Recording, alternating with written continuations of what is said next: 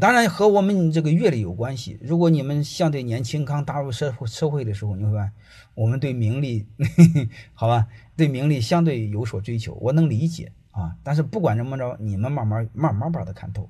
所以泰山管理学院的定位就是做小而美的学校，我一不做大，二不做强，更不上市。所以当你很多事把它活明白就知道了。因为我多少应该是不敢说比你们所有的人，应该比你们多数人。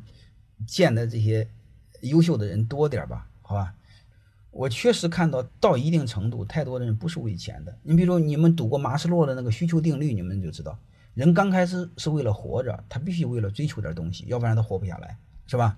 嗯，追求了，你看，首先追求生理，啊，是吧？先活着，然后追求什么？心理，追求安全，活下来再安全的活着，然后再追求什么？尊严，啊，中间还有一个社交，是吧？这是最基本的，是吧？一旦这些都实现了，他在活什么？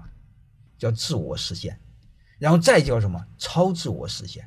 超自我实现和这就没有关系了，就会为了个人的理想可以把生命就贡献，好吧？这个人和人之间是分层次的，嗯，你比如一个人在在这个超自我实现那个境界上，我们我们还浑身充满了肉欲，还为了温饱在解决问题，他俩没法对话，他俩隔好几层呢。嗯，当然我不一定说我高多少哈。但是我能理解，好吧？呃，这这这，它不在一个层面上。马斯洛的那个需求理论，你们去看看啊。正常我们看的是五个层，它其实有六层。稻盛先生就能做到。你看稻盛先生拯救日航，他是不要钱的，他就白把一个日航给拯救了。第六层叫超自我价值实现，呃，所以你会发现这个这个是不一样的。